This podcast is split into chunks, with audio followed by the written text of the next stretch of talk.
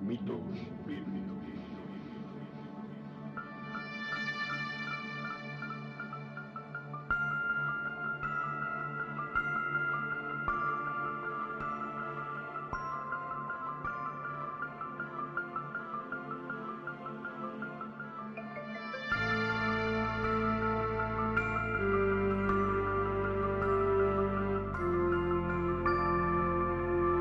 Podcast de análisis y crítica postmodernista de mitos difundidos por textos religiosos, presentado por Oscar Garrido.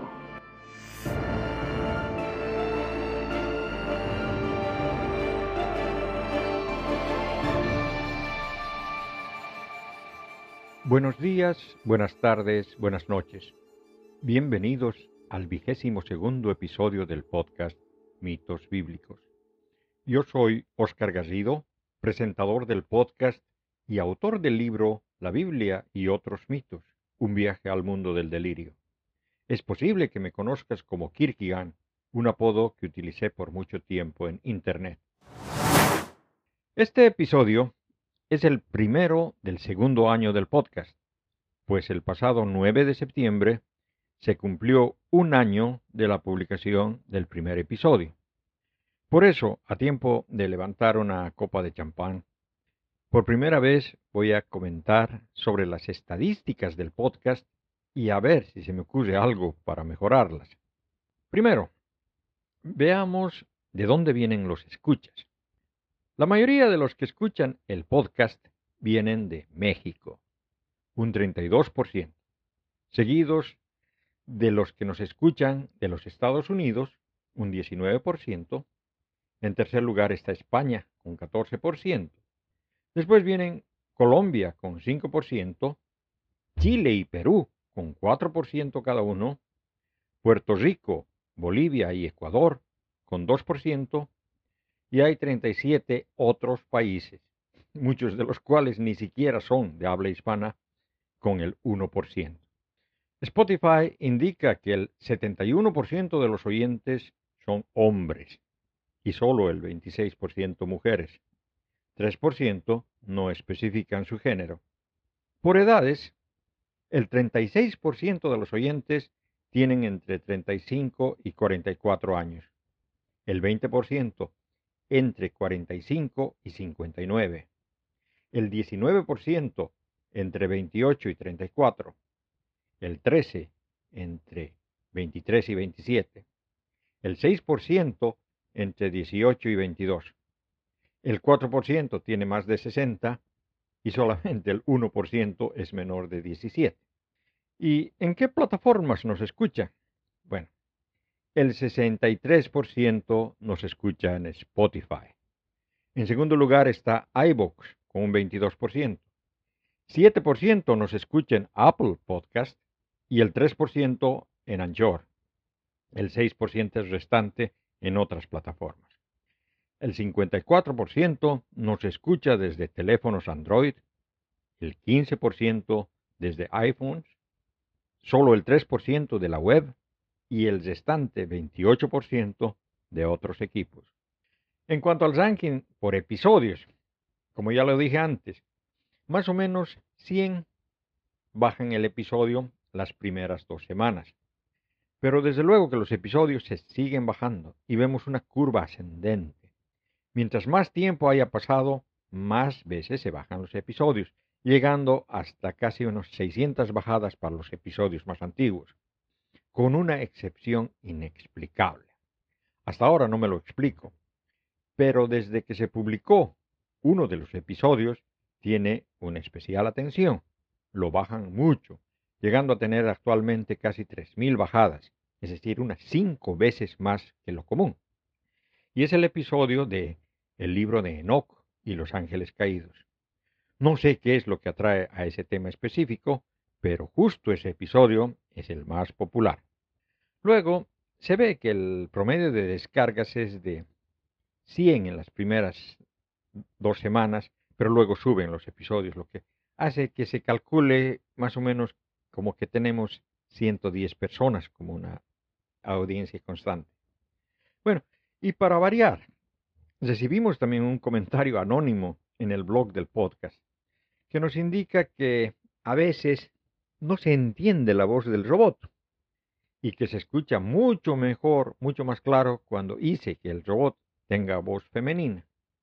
Y bueno, por eso, a partir de este episodio, el robot leerá la Biblia con voz de mujer. Pero aún lo usaré con voz masculina para que lea otras cosas.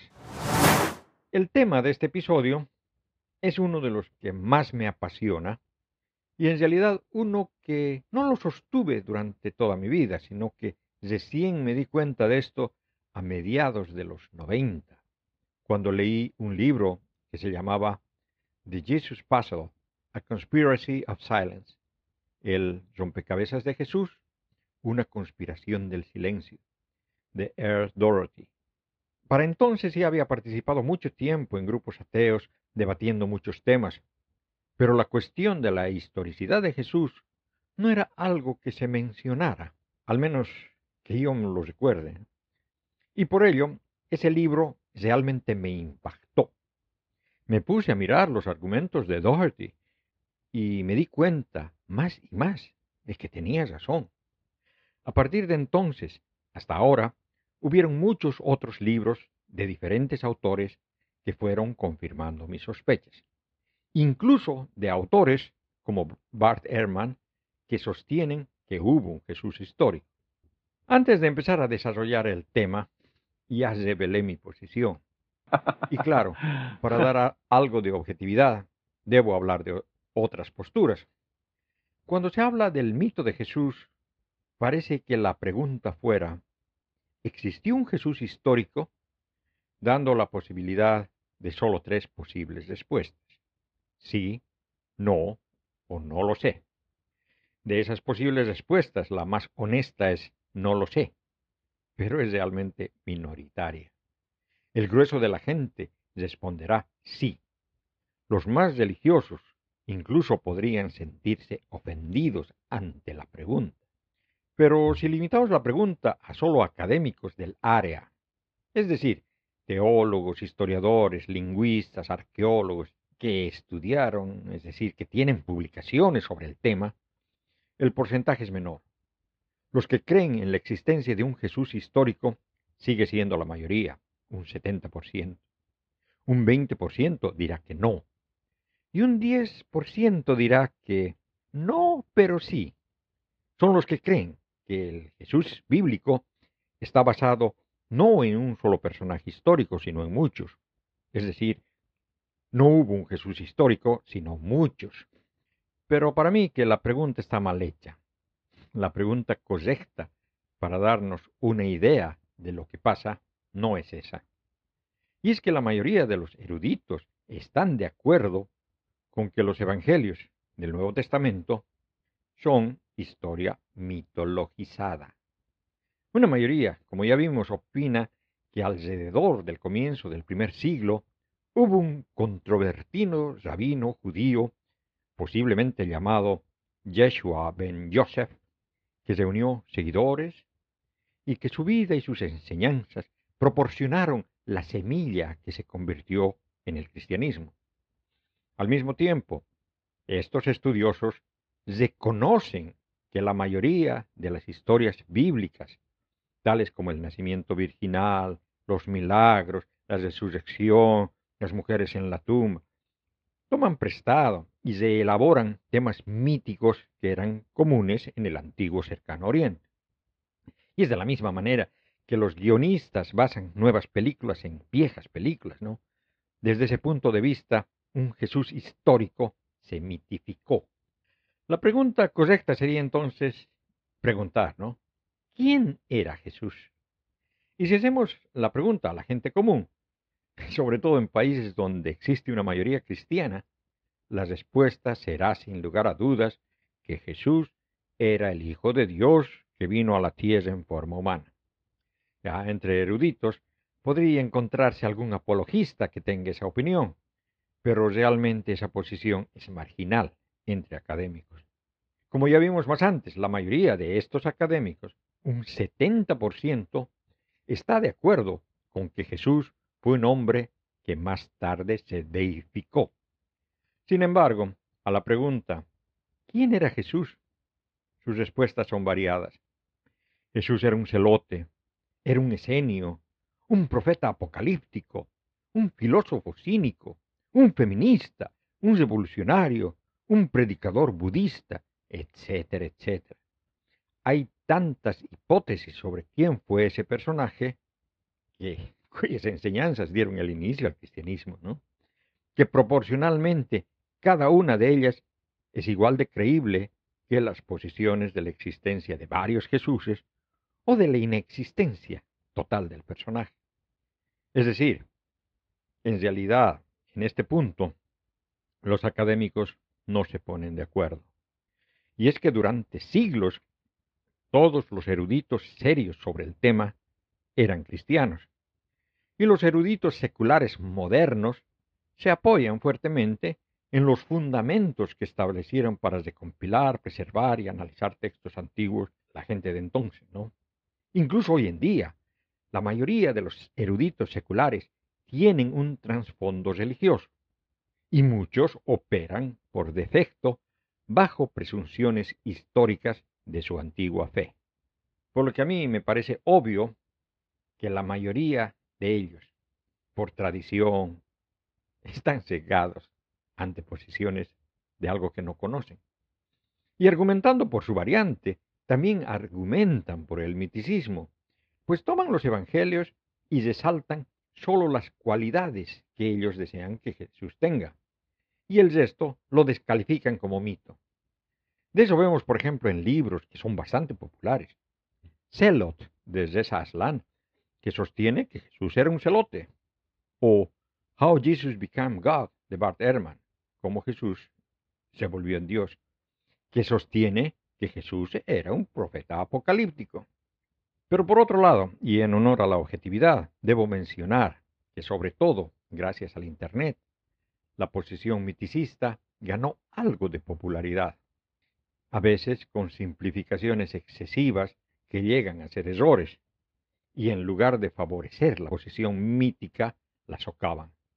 Tal es el caso de Zeitgeist, the movie, que si bien introdujo a millones de personas algunas de las raíces míticas del cristianismo, su falta de exactitud hace que ella diga falsedades.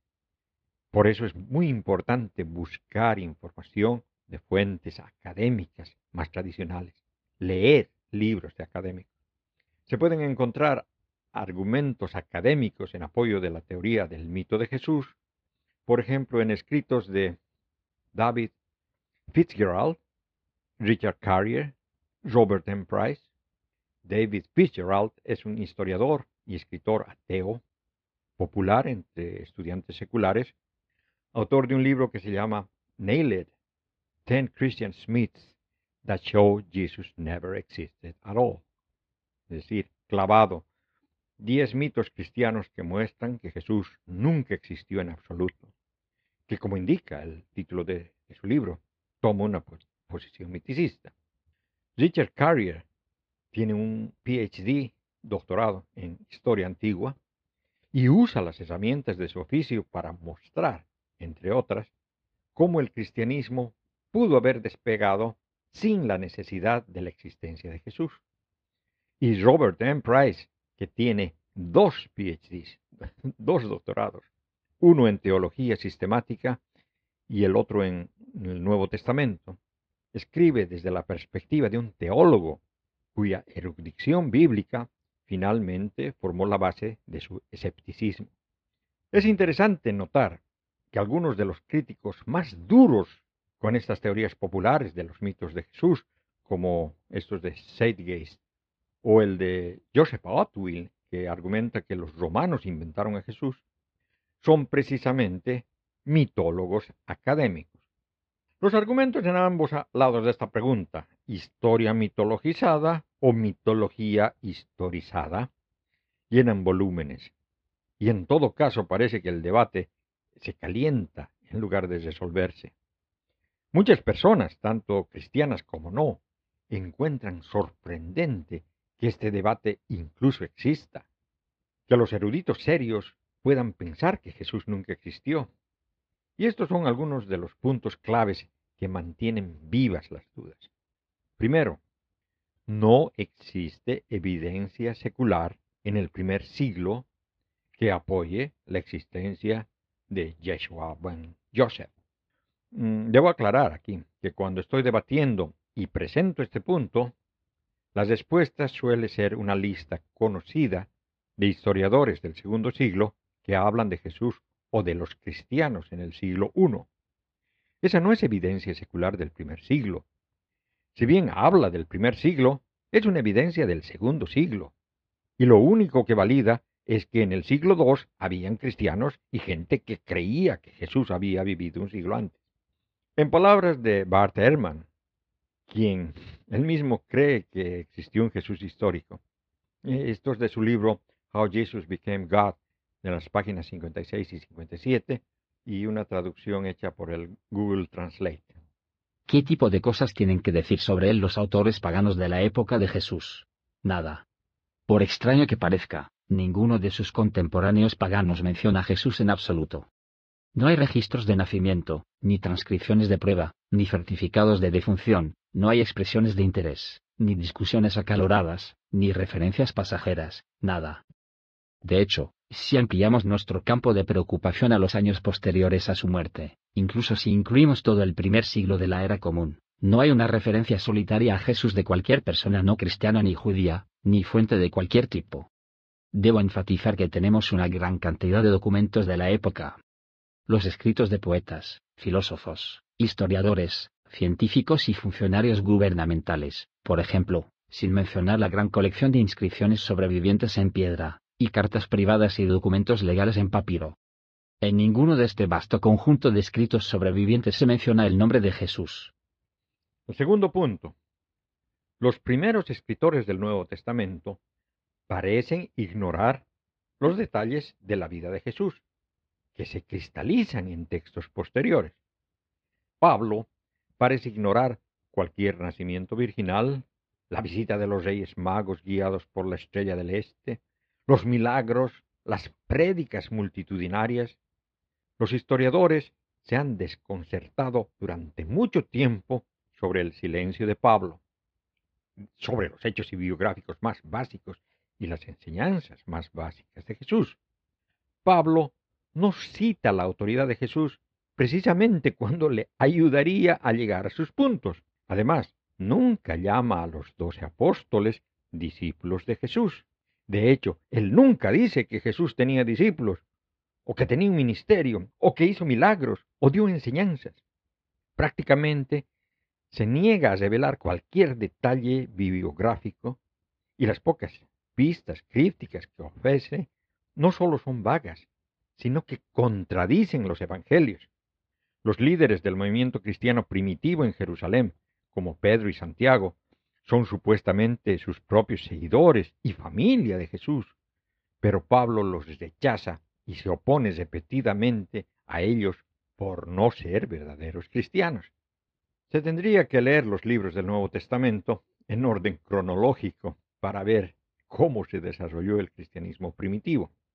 Colocar los evangelios después de Pablo deja en claro que como documentos escritos no son la fuente del cristianismo primitivo, sino su producto. El Evangelio, la buena noticia de y sobre Jesús, existió antes de los Evangelios. Son el producto de las primeras comunidades cristianas varias décadas después de la supuesta vida histórica de Jesús. Tercer punto.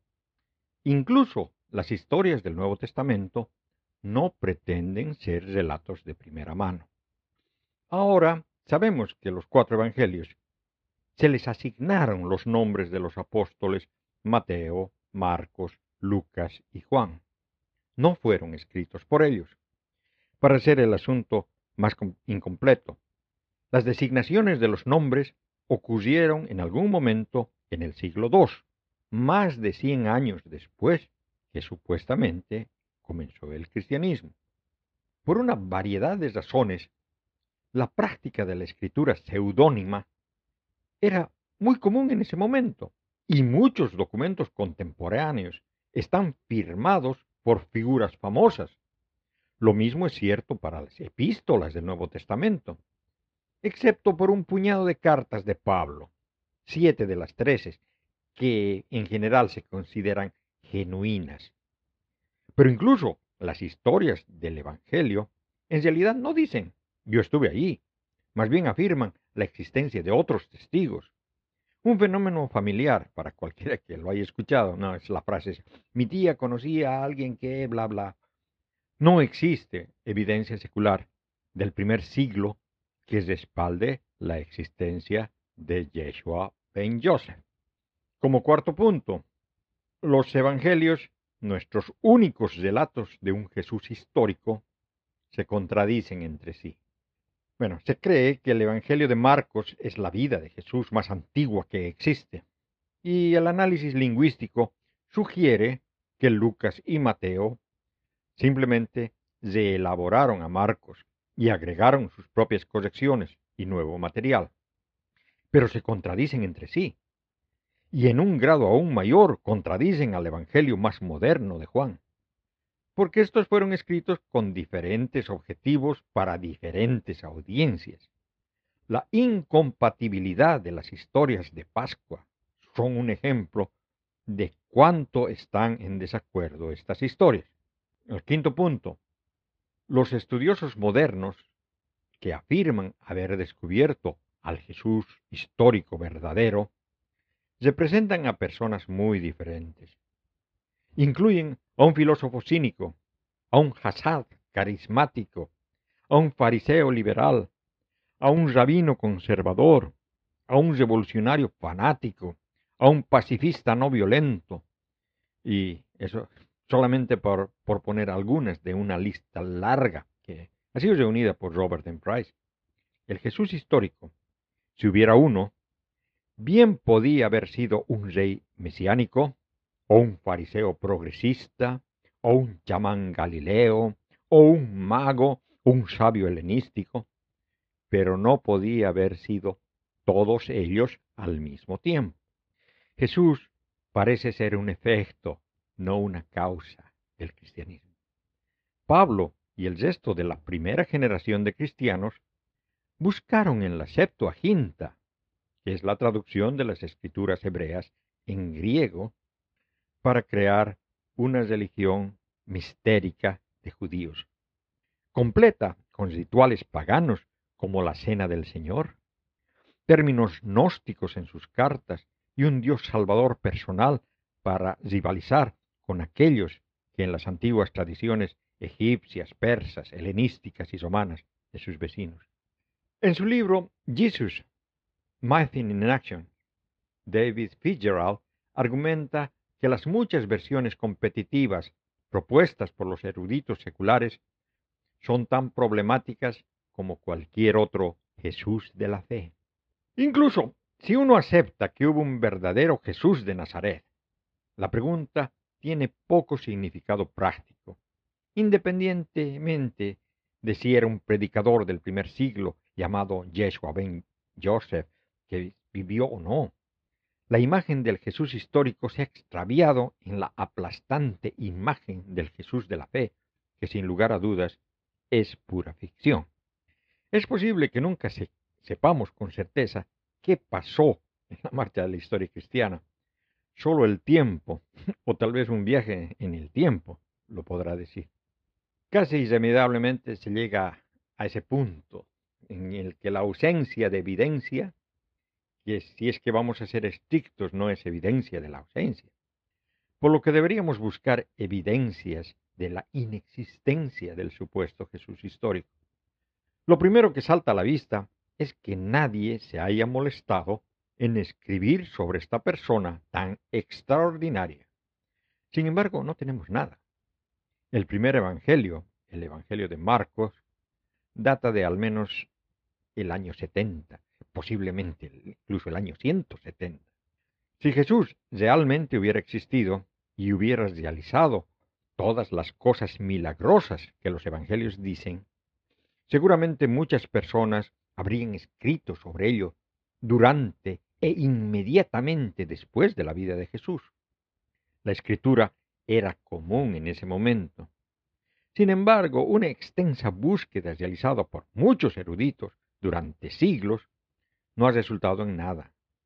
Las muy pocas referencias a Jesús que supuestamente se remotan a su vida son claramente falsificaciones.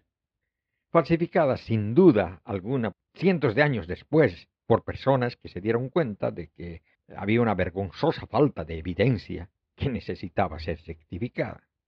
Al parecer, Jesús hizo que miles de personas lo siguieran. Una vez alimentó a cinco mil personas con cinco pedazos de pan y un par de peces. Más tarde repitió el milagro nuevamente alimentando una multitud de cuatro mil personas. Jesús curó milagrosamente a los enfermos y resucitó a los muertos. Cambió el agua en vino en una boda. Exorcizó demonios. Le ordenó a dos mil cerdos que se precipitaran a un lago y se ahogaran.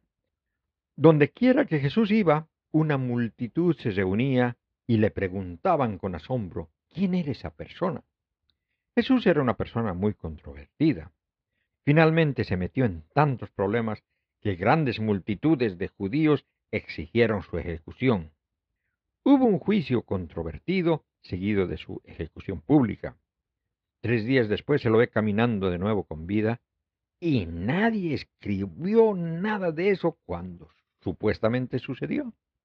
Incluso el primer relato completo de Jesús en la Biblia, el Evangelio de Marcos, es admitido por la Iglesia Católica hasta que es de al menos el año 70, 40 años después de la supuesta muerte y resurrección de Jesús. Y es que Marcos hace una referencia a un evento que sucedió el año 70, por lo que no pudo haber sido escrito antes. Los eruditos modernos fechan los evangelios como escritos cerca al año 170, es decir, 140 años después del supuesto evento. Y ya que nadie hace la referencia al Evangelio de Marcos o a cualquier otro Evangelio antes de ese tiempo, es inconcebible que nadie en ese momento se haya molestado en escribir nada sobre la persona más importante de toda la historia humana. La escritura era común en ese entonces, la gente escribía cartas, los historiadores escribieron comentarios sobre eventos actuales, los romanos escribieron y guardaron documentos legales sobre juicios. Es considerado uno de los mejores periodos documentados de la historia. Sin embargo, nadie escribió nada sobre este Jesús. Nadie pintó un retrato de, este Jesús, nadie dibujó un boceto de este Jesús, nadie echó una moneda representando este Jesús. Nadie es una estatua de este Jesús. Nadie hace referencia alguna sobre este Jesús. La evidencia histórica es abrumadora. El Jesús de la Biblia no existió. Pero si vemos el contenido del Evangelio más antiguo, el de Marcos, veremos esas exageradas proezas o milagros que acabo de mencionar. Y si entonces aceptamos que esas exageraciones forman parte de un proceso de mitificación de un personaje real, Buscaremos historias menos fantasiosas para decir, esta historia realmente pasó. Pero ni así. El Evangelio de Marcos empieza con el bautizo de Jesús. No tiene nacimiento. Los nacimientos que conocemos están en Mateo y Lucas. En el cuento del bautismo se abren los cielos y baja una paloma y se escucha una voz del cielo diciendo, Tú eres mi hijo. No, mucha fantasía. Inmediatamente el espíritu lo lleva al desierto para ser tentado por Satanás cuarenta días. Otra vuelta fantasía. La siguiente historia es de cómo Jesús encontró a sus discípulos y cómo hizo que le sigan. Marcos capítulo 1 versículos 16 al 20. Bordeando el mar de Galilea, vio a Simón y Andrés, el hermano de Simón, largando las redes en el mar, pues eran pescadores. Jesús les dijo, Venid conmigo, y os haré llegar a ser pescadores de hombres. Al instante, dejando las redes, le siguieron. Caminando un poco más adelante, vio a Santiago, el de Cebedeo, y a su hermano Juan, estaban también en la barca arreglando las redes. Y al instante los llamó. Y ellos, dejando a su padre Cebedeo en la barca con los jornaleros, se fueron tras él. Y por más que la gente quiera ver aquí una historia real, a simple vista, no lo es. Jesús no necesitó explicar nada de su doctrina. No tuvo que convencer a ninguno de sus apóstoles. Simplemente les dijo, vengan y sígueme. Y sus discípulos lo hicieron, sin pensarlo dos veces. Abandonaron su trabajo, su familia, toda su vida por seguir a una persona que no conocían de nada, solo porque él les dijo que le sigan. Eso sencillamente no es real. Eso no pasaría ni hoy ni hace dos mil años. La siguiente historia de Marcos es cómo Jesús predicando se encuentra con un leproso y le cura. Pero le pruebe que cuente eso a nadie. Es otra fantasía. No se puede curar la lepra simplemente tocando y diciendo queda limpio.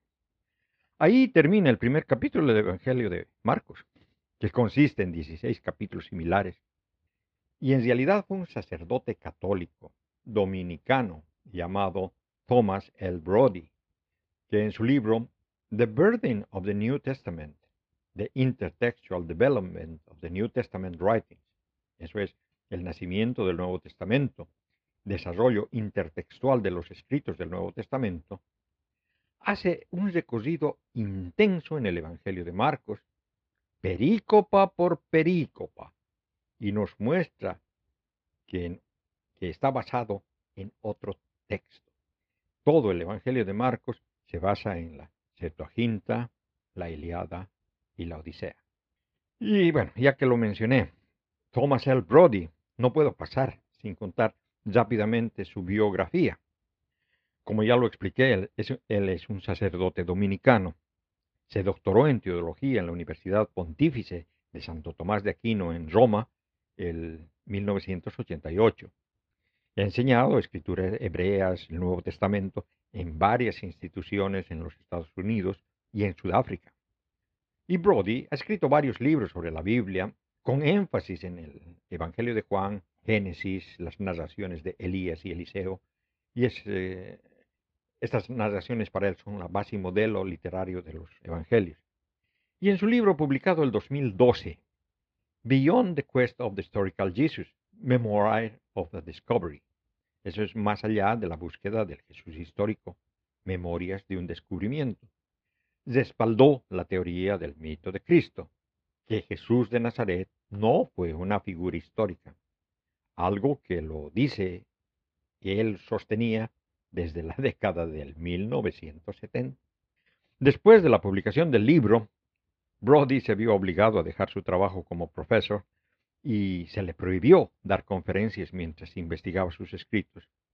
El juicio final de la Orden Dominica sobre el asunto se publicó en el periódico de la Doctrina y Vida en mayo del 2014. Desde esa fecha se le forzó una jubilación forzada en un convento sin posibilidad de comunicarse con el mundo exterior. Cabe decir ¿no? que Brody tiene ideas un poco fuera de lo usual dentro de los mismos miticistas. Por ejemplo, él opinaba que ni Jesús ni Pablo existieron como figuras históricas y que es una protoversión del Evangelio de Lucas, el Evangelio de los marcionistas, que fue el Evangelio más antiguo en lugar de el de Marcos. Pero retornando al tema que nos concierne hoy. ¿Cuándo es la ausencia de evidencia evidencia de ausencia? En general, una mera falta de evidencia no es suficiente para concluir que una proposición es falsa. También debemos demostrar toda la evidencia utilizada para apoyar esa proposición es insostenible. Debe existir evidencia adecuada y sostenible. Y realmente se tiene que realizar una búsqueda exhaustiva de esa evidencia sostenible y no encontrar nada. ¿no? Bueno, y es en este punto que uno tiene que decidir por sí mismo si los tres puntos anteriores se han satisfecho o no, ya que cada individuo debe decidir eh, lo que uno elige creer o no. Cualquier contraargumento será un ataque contra uno de esos tres puntos anteriores. No podemos probar que Jesús nunca existió, así como tampoco podemos probar que Santa Claus nunca existió. Hay mucha gente que cree que Santa Claus existe. Bueno, en su mayoría son de la generación de mis nietos. Sospechar que la historia de Jesús no es una biografía libera nuestro pensamiento y nos permite buscar en otros lugares el origen de la historia. De hecho, descubriremos que la historia de Jesús no es única. Descubriremos que el motivo de que una deidad que muere y resucita era común en otras religiones antes de la supuesta época de Jesús. También descubriremos que la historia del ministerio de, de Jesús por un año es paralela a la de un viaje anual del Sol a través del zodiaco, y la aparente muerte del Sol en el otoño y una posterior resurrección en primavera. Había al menos dos opiniones muy diferentes acerca de Cristo muy temprano entre los cristianos. Algunos creían que Cristo era Dios y le negaban ser hombre. Otros creían que era hombre y le negaban ser Dios. La primera era la opinión de los maniqueos y de muchos otros docetas antes que ellos, los gnósticos, los marcionistas, entre otras. De hecho, y tan ciertamente que sería absurdo como cuestionar que el sol brillara a mediodía, negar que esa eh, doctrina enseñaba que el cuerpo de Cristo era como la del fantasma Gasparín, y que ninguna persona como Jesucristo tuvo una existencia corporal. Y eso ocurrió en la época de los mismos apóstoles. Ignacio, el padre apostólico, censura expresamente esta opinión por haber ganado terreno incluso antes de su tiempo. Si, como dicen algunos incrédulos, que sólo sufrió en apariencia, una expresión que muestra claramente el surgimiento temprano de esta doctrina. Y desde la era apostólica hacia abajo, en una sucesión nunca interrumpida, pero nunca tan fuerte y enfáticamente como en los tiempos más primitivos, la existencia de Cristo como un hombre fue negada enérgicamente. A la pregunta entonces, ¿por qué motivos niegas que una persona como Jesucristo haya existido como hombre? La respuesta correcta es, porque su existencia como hombre desde el primer día en que se puede demostrar que se ha afirmado, ha sido negada tan ferviente y enérgicamente, y eso no por los enemigos del cristianismo o por no creyentes de la fe cristiana, sino por cristianos más inteligentes, más eruditos, más sinceros, que dejó al mundo pruebas de su inteligencia y aprendizaje en sus escritos y de su sinceridad en sus sufrimientos. En la misma Biblia podemos leer Segunda Epístola de Juan, versículo 7. Muchos seductores han salido al mundo, que no confiesan que Jesucristo ha venido en carne. Ese es el seductor y el anticristo. Ninguna historia, sagrada o profana, que haga la menor alusión a Cristo o a cualquiera de los incidentes milagrosos incrustados en su vida, ciertamente prueba con una fuerza que la lógica no pueda derrocar. Ningún sofisma pueda contradecir y ningún escepticismo honesto pueda resistir que nunca hubo un ser tan milagrosamente dotado como sus numerosos discípulos ortodoxos afirman que fue. El hecho de que Cristo no encuentre un lugar en la historia de la época en la que vivió, que nadie más que sus propios biógrafos interesados y prejuiciosos registran los eventos de su vida, concluye más allá de, de, la crítica que los logros divinos que se le atribuye no son más que ficción. No sólo prueban que no estaba dotado milagrosamente, sino que prueban que ni siquiera estaba dotado de forma natural a un grado tan extraordinario que lo convirtiere en un objeto de atención general. Sería una anomalía histórica sin precedentes que Cristo debería haber realizado cualquiera de los actos extraordinarios que se le atribuyen en los Evangelios, y que ningún historiador romano o griego, y ni Filón de Alejandría, que escribió en esa época, ni Josefo, que escribió más de medio siglo después, y ambos viviendo casi en el lugar donde dice que ocurrieron las cosas, ambos registrando minuciosamente todos los eventos religiosos de la época y del país, no hagan la más mínima mención de Jesucristo ni de sus reputados seguidores. Tal hecho histórico desvanece en la última sombra de fe su realidad.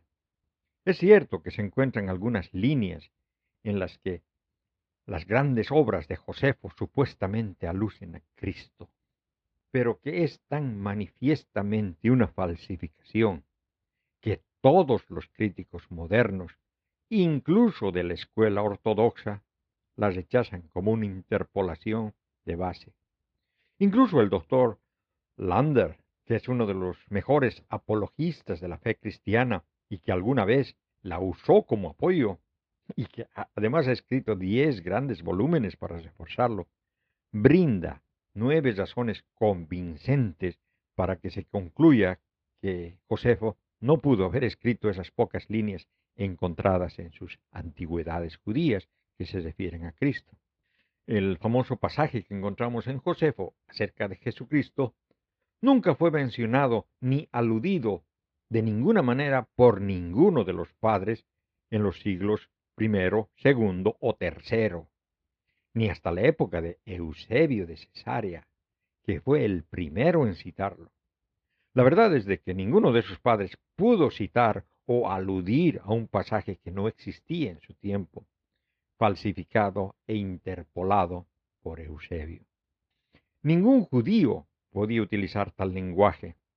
Sería un absurdo plagante suponer que un judío, un fariseo destacado, podría llamar a Jesús el Cristo. Se debería, por lo tanto, dice el doctor Lander, por las nueve razones que él brinda, descartarse para siempre de cualquier lugar de las evidencias del cristianismo. Como el pasaje no se encuentra en ninguna edición de Josefo antes de la era de Eusebio de Cesarea, se sospecha que este escritor cristiano sea el autor de la interpolación, pues él mismo argumentó en su historia eclesiástica que se pueden usar las mentiras en beneficio de la Iglesia. Orígenes de Alejandría, que vivió antes que Eusebio, admitió que Josefo no hace alusión a Cristo. Por supuesto, el pasaje no estaba entonces en Josefo.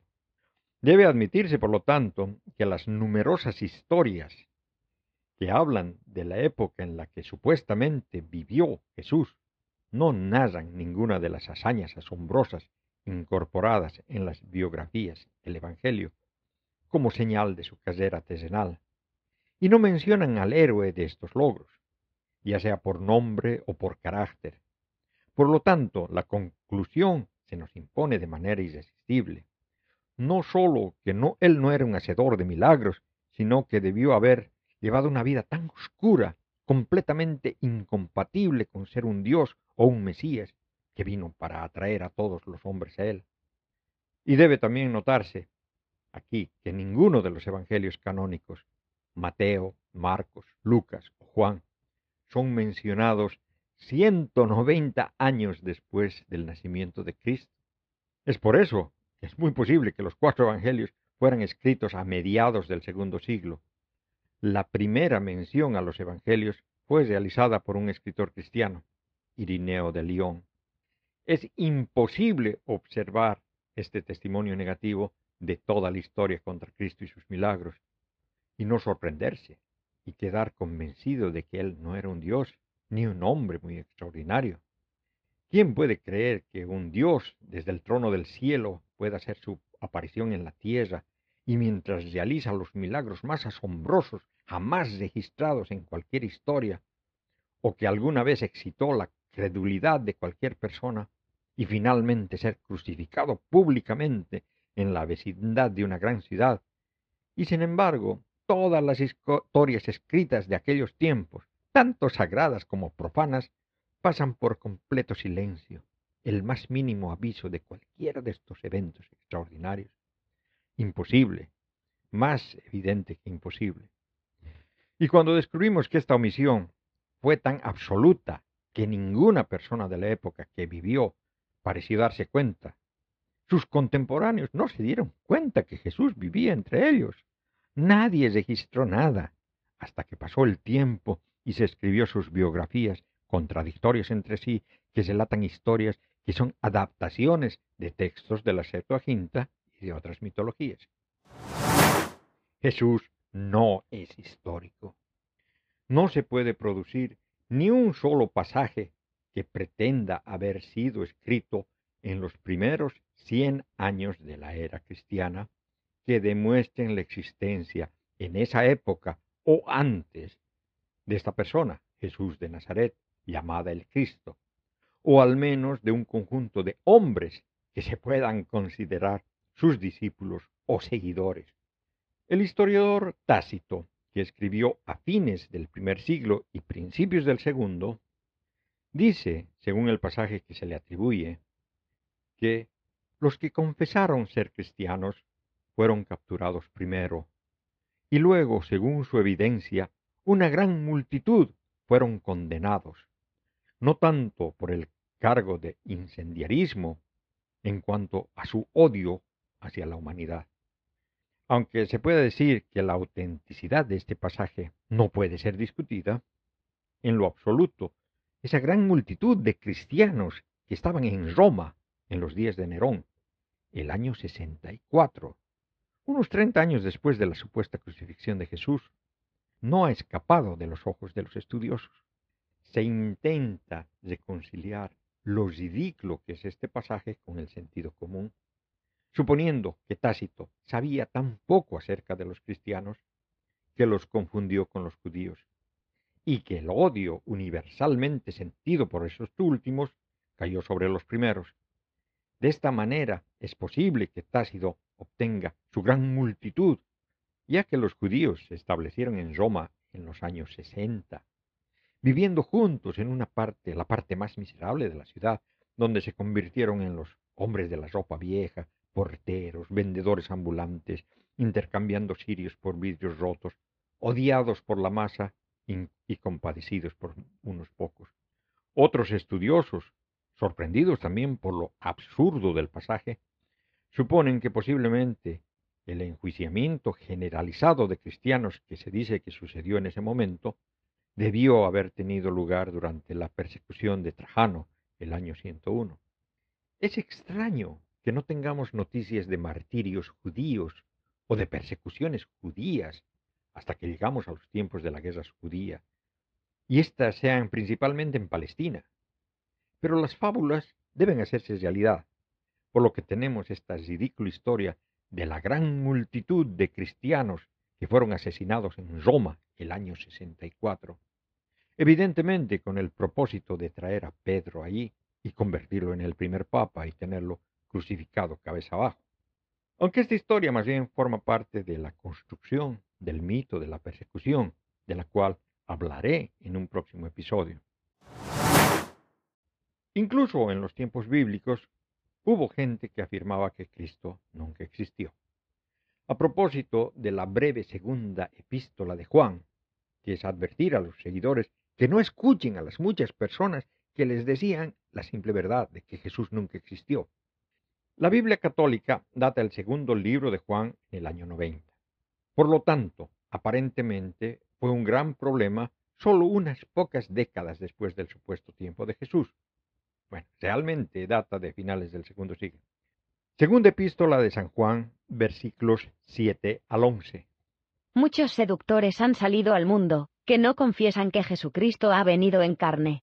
Ese es el seductor y el anticristo. Cuidad de vosotros, para que no perdáis el fruto de nuestro trabajo, sino que recibáis abundante recompensa. Todo el que se excede y no permanece en la doctrina de Cristo, no posee a Dios.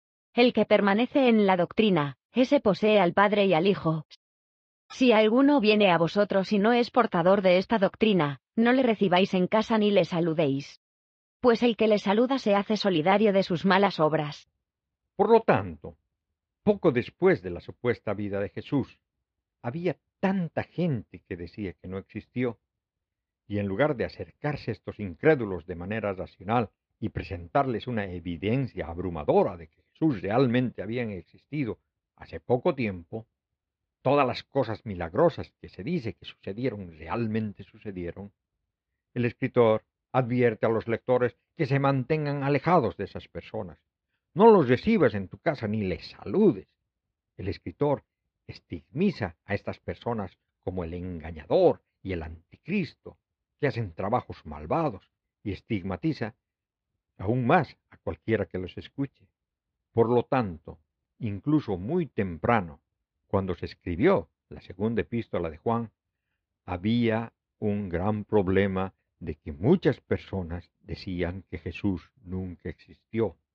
Y la forma elegida por el autor para refutar esas afirmaciones era mediante la administración de amonestaciones y el temor de los corazones de los creyentes.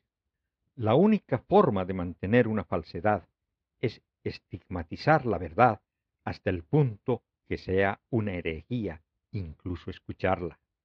El reverendo Robert Taylor, que fue un radical de principios del siglo XIX, un clérigo convertido al libre pensador, lo dijo elocuentemente. Podríamos, dicen ellos, también tratar a negar la existencia de individuos como Alejandro Magno, o de Napoleón Bonaparte, y poner así a prueba la evidencia de todos los hechos, pero como han atestiguado nuestros sentidos. Se olvidan por completo que la existencia de Alejandro y Napoleón no fue milagrosa, y que nunca hubo en la Tierra otro personaje real cuya existencia como personaje real fue negada, y rechazada incluso tan pronto como se la afirmó, como fue el caso con respecto a la personalidad asumida de Cristo. La religión comparativa muestra que la historia básica del ministerio de un año de Jesús y el motivo de un Salvador crucificado ya existían en muchas otras religiones antes del supuesto tiempo de Jesús. Los padres fundadores del cristianismo admiten similitudes. No tenemos mayor autoridad que la de los padres fundadores del cristianismo de que la religión cristiana era muy parecida a otras religiones más antiguas que las que existían actualmente. Otras religiones tenían su carácter salvador, nacido de una naturaleza milagrosa, que realizaba milagros, curaba a personas enfermas y eventualmente moría prematuramente. El cristianismo se parecía tanto a estas otras religiones que los padres cristianos recurrieron a la absurda explicación de que el mismo diablo había creado estas otras religiones casi idénticas antes del tiempo presunto de Jesús para engañar a las masas para que rechazaran la verdadera religión del cristianismo, solo un imitador de estas religiones ya existentes. El erudito religioso Charles François Duplous nos devuelve a nuestra cordura, declarando elocuentemente lo obvio. No hay la más mínima dificultad sin la intervención del diablo para percibir que cada vez que dos religiones se parecen tanto, la más antigua es la madre y la menor la hija. Justino Mártir, que vivió entre los años 100 y 165, fue el primer y más distinguido apologista de la religión cristiana. Su primera apología, la primera apología de Justino, argumenta que el cristianismo debe ser aceptado como cualquier otra religión, porque es muy similar a otras religiones preexistentes. Al argumentar así, Justín, sin darse cuenta, admite que ya existían otras religiones y creencias que eran bastante similares al cristianismo. El cristianismo era odiado hasta tal punto que tuvo que escribir una disculpa por ello exigiendo que fuera aceptado. Y aquí algunas de las palabras de Justin Marty de su primera apología. Y fíjense cómo afirma repetidamente que la razón por la que las otras religiones preexistentes son tan similares al cristianismo es porque los demonios hicieron estas religiones anteriores. Por ejemplo, hablando del parecido de las filosofías paganas con el cristianismo, dice, si en algunos puntos enseñamos las mismas cosas que los poetas y filósofos a los que honra, y en otros puntos somos más completos y más divinos en nuestra enseñanza, y si solo ofrecernos pruebas de lo que afirmamos, ¿por qué somos odiados injustamente? Más que todos los demás. Porque mientras decimos que todas las cosas han sido producidas, y organizadas en un mundo por Dios, parece que pronunciamos la doctrina de Platón. Y mientras decimos que habrá una quema de todos, parecemos pronunciar la doctrina de los estoicos. Y mientras afirmamos que las almas de los malvados, dotados de sensación incluso después de la muerte, son castigados, y que aquellos del bien, que se libran del castigo, pasan una vida bendecida, parecemos decir las mismas cosas que los poetas y filósofos. Hablando sobre el nacimiento de Jesús. Y cuando decimos también que la palabra, que es el primer nacimiento de Dios, fue producida sin unión sexual, y que Él, Jesucristo, nuestro Maestro, fue crucificado, y murió, y resucitó, y ascendió al cielo. No decimos nada diferente de lo que creen con respecto a aquellos a quienes estiman hijos de Júpiter. Y si afirmamos que la palabra de Dios nació de Dios de una manera peculiar, diferente de la generación ordinaria, que esto, como se dijo anteriormente, no sea algo extraordinario para ustedes, quienes dicen que Mercurio, es la palabra angelical de Dios. Pero si alguien objeta que fue crucificado, en esto también está a la par con los reputados hijos de Júpiter, que sufrieron, como hemos enumerado. Si incluso afirmamos que él, nació de una virgen, acepta esto en común con lo que aceptas de Perseo. Y cuando decimos que sanó a los cojos, a los paralíticos, y a los que nacieron ciegos, parecemos decir algo muy similar a lo que se dice que Esculapio había hecho. Sobre el parecido del cristianismo con la mitología. Y estas cosas se dijeron tanto entre los griegos, como entre todas las naciones, ya que los demonios escucharon a los profetas prediciendo, lo que ocurriría especialmente a Cristo, pero que al escuchar lo que dijeron los profetas no lo entendieron con precisión, sino que imitaron lo que se dijo de nuestro Cristo, como los hombres que están en error, lo dejaremos claro. Incluso sobre la Eucaristía que tenían los mitraístas, dijo, Y esta comida se llama entre nosotros, la Eucaristía, de la cual nadie puede participar, sino el hombre que cree, que las cosas que enseñamos son verdaderas. Los apóstoles, en las memorias compuestas por ellos, que se llaman evangelios, nos han entregado lo que les fue ordenado. Jesús tomó pan y, cuando dio gracias, dijo, Haced esto en memoria mía, este es mi cuerpo. Y que, de la misma manera, tomando la copa y dando gracias, dijo, Esta es mi sangre. Y se los dio. Que los demonios malvados, han imitado esto en los misterios de Mitra, ordenando que se haga lo mismo. Porque ese pan, y una taza de agua, se colocan con ciertos encantamientos, en los ritos místicos, de alguien que se está iniciando, ya sea que sepas, o puedas aprender. En sí, las comparaciones que Justin acaba de hacer. El cristianismo enseña las mismas cosas que los poetas y los filósofos. Jesús es similar a los hijos de Júpiter, Mercurio, Esculapio, Baco, Hércules y Perseo. Todos fueron producidos sin unión sexual. Todos sufrieron una muerte prematura. Todos ascendieron al cielo. El logos, o palabra de Dios, o verbo de Dios, un epíteto de Jesucristo, también fue un epíteto de Mercurio. Hay que tener en cuenta que Justín Mártir no puede ofrecer una explicación de por qué el cristianismo es tan similar a las otras religiones preexistentes, aparte de declarar que es el trabajo de demonios malvados. Esto termina con el tema de este episodio. Pero antes de cesar voy a hacer algo que solía hacer en A Teorizar y que obviamente está fuera del tema del podcast, pero que no me puedo callar. Y es que esta cosa empieza a salirse de control. Voy a mandar al carajo a la República Islámica de Irán y a todos los gobiernos dictatoriales que son sus aliados por ser unos verdaderos cabrones. Resulta que detuvieron a una joven de 22 años, Masha Amini, porque llevaba el velo mal puesto. Ya eso es demasiado, yo diría un abuso. Pero la cosa no terminó ahí, sino que los policías la golpearon de tal manera que un día después falleció por la paliza que recibió. En síntesis, por llevar mal puesto un velo que obligan a usar arbitrariamente a las mujeres, mataron a esa joven. El pueblo de Irán está de duelo y protestando, pero en el occidente no veo a las feministas protestar. Y por todo ello quiero mandar al carajo a todos los implicados en este hecho. Gracias por acompañarme en este episodio de Mitos Bíblicos. Mitos Bíblicos se distribuye a las más importantes plataformas digitales. Si tu app favorita te permite realizar comentarios, te agradeceré mucho que envíes preguntas, comentarios, cualquier otra retroalimentación sobre el programa.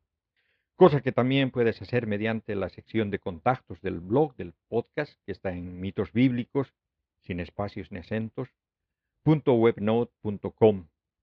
Y sigan la cuenta de Twitter, arroba mitos sin espacios ni acentos, y suscríbanse al grupo Mitos Bíblicos en Telegram, que son los lugares donde brindo información sobre el programa y donde responderé directamente cualquier pregunta o cuestionamiento.